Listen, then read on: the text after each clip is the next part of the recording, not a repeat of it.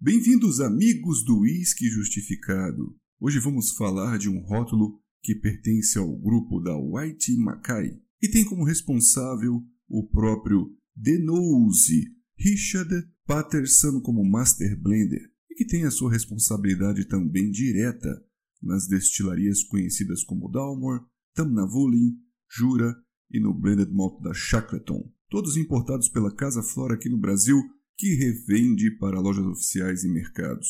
Na verdade, pelo seu preço alto, às vezes encontrado até a 900 reais, sempre foi bombardeado por críticas, como se fosse um dos piores whiskies que chega ao Brasil por importação oficial. Vamos falar hoje do Federkern 12 anos,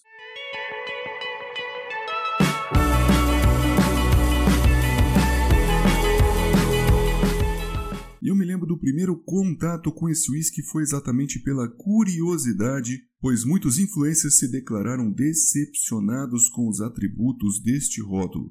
Mas quando fui ao Caledonia Bar do nosso amigo Cão Engarrafado, fui logo pedindo uma dose experimentando. Quando eu disse que não achava ruim, muita gente ria e acreditava que eu estava sendo irônico ou brincando e logo na oportunidade que tive adquiri uma garrafa vinda de um Duty Free e pagando quase a metade do preço encontrado aqui no Brasil. E aí sim, pude experimentar em um ambiente controlado, com calma e tirar minhas próprias conclusões com muitas provas do que somente uma dose. Você é o bichão mesmo, hein, doido? Vamos começar a falar então da destilaria e logo depois eu dou o meu veredito sobre este rótulo. A garrafa é bem bonita em seu formato, tendo o escudo e a caixa com o desenho de um unicórnio, um tipo de animal mítico escocês que, assim como o leão, aparece no brasão real de armas do Reino Unido e é considerado um ícone, tal qual o kilt, a gaita de fole ou bota, e não podemos esquecer também da flor de cardo,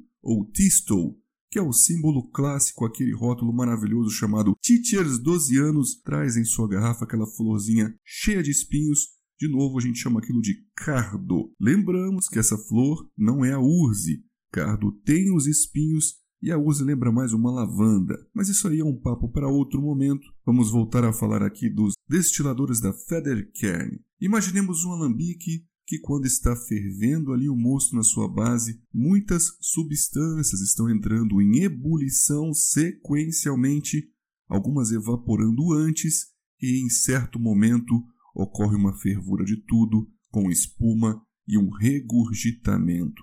Então, assim como muita coisa na história, o experimento com tentativa e erro foi melhorando o método de alambicagem dessa destilaria.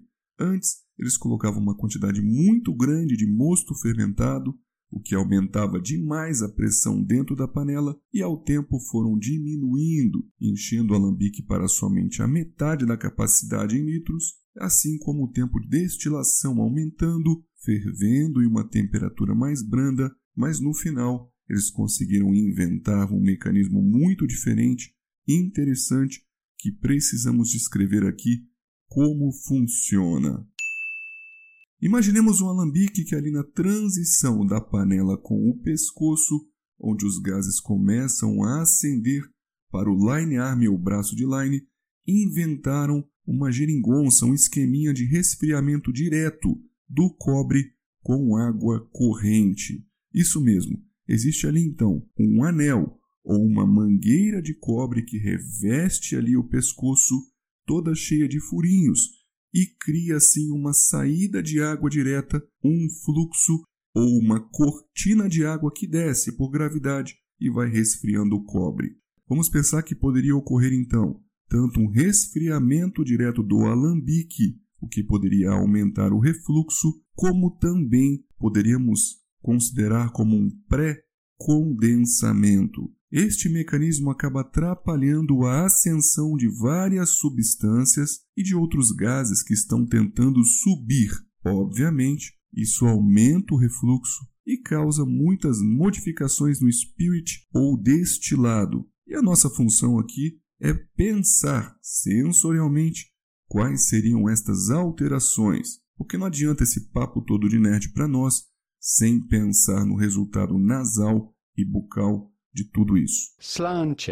Devemos pensar nesse water jacket, ou cortina de água, como um purificador que atrapalha a subida de álcoois de pontos de ebulição mais altos, daqueles também mais pesados, assim como daqueles que carregam substâncias congenéricas durante a sua ascensão. Então, o que acaba indo para os próximos estágios da destilação deixa o espírito final muito mais puro, limpo, sem tantos aromas e cheiros de calda, de bagaço, de casca de malte, com aquelas picâncias ou amargores, como o próprio slogan da destilaria fala, tudo fica mais limpo, leve e adocicado.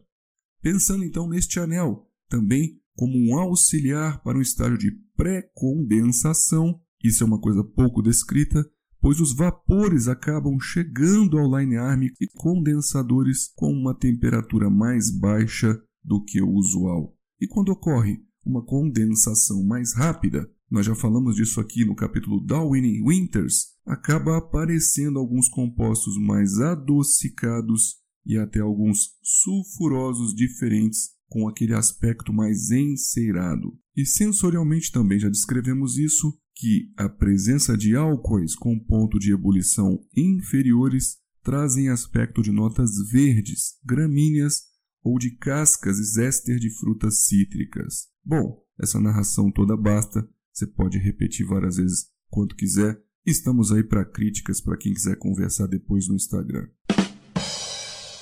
O próprio Richard Patterson diz que o Federkern é um estilo Highlands clássico chamado de encorpado e com boa potência aromática, que é um bom core malt para a montagem do Blended Scots da White Mackay.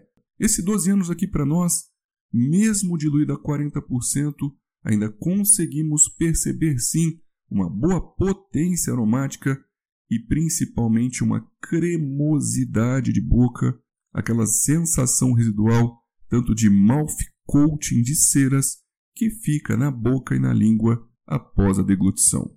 A tendência é ser assim mesmo, e ele é associado ao carvalho americano ex-bourbon com esses aspectos waxy, parafinados, encerados ou algumas notas mais saponáceas sulfurosas, combinam muito bem com o gosto tropical do carvalho americano e por ser um uísque bem leve e bem delicado, além de 40% de teor alcoólico, sugerimos a prova dele em taças de uma boca ou saída mais fechada. Num copo tumbler ou numa taça mais aberta, a percepção de sua complexidade vai ser limitada, não é legal. Sugerimos aí aquela taça 1920 da Whisky Prime, foi onde observamos a maior intensidade das notas. Justificando sua fase nasal, o carvalho americano é visível, com baita veludamento de baunilha, pimenta branca e uma raiz de gengibre terrosa.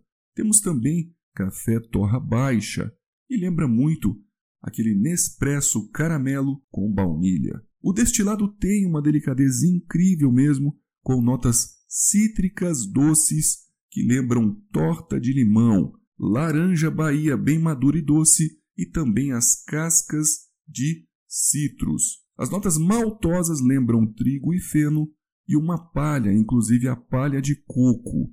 Tem essa nota herbácea de trevo comestível, de azedinha doce que me arremeteu lá na infância. Voltando aos caramelos, eles são muito gostosos e chamam atenção pela presença de açúcar, merengue e marshmallow, com algumas notas aí de amendoim associadas poderíamos sintetizar um torrone ou nougat. Existe uma nota saponácea de coco ralado ou de uma parafina que observamos muito com a taça, principalmente no final, ou vazia. Quais seriam os aromas que a maioria das pessoas poderiam perceber? Seriam realmente o um marshmallow e a torta de limão. Slantia.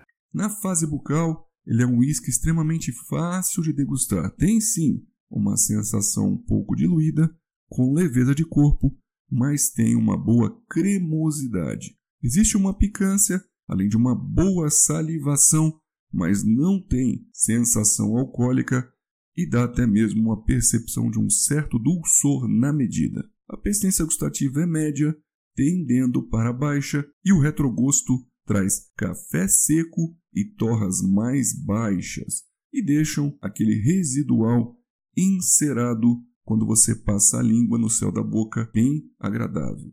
Vamos finalizando com a nossa nota para o whisky, dando 3,5 de um total de 5 pontos.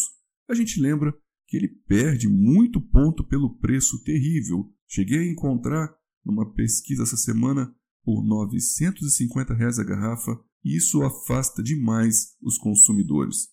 E Jim Murray deu para ele uma nota de somente 66 pontos, criticando exatamente o teor alcoólico baixo. Oh, um grande abraço para vocês. Este foi o nosso capítulo sobre o Frederick Kern, 12 anos. Fico por aqui e vejo vocês nos próximos episódios do Whisky Justificado.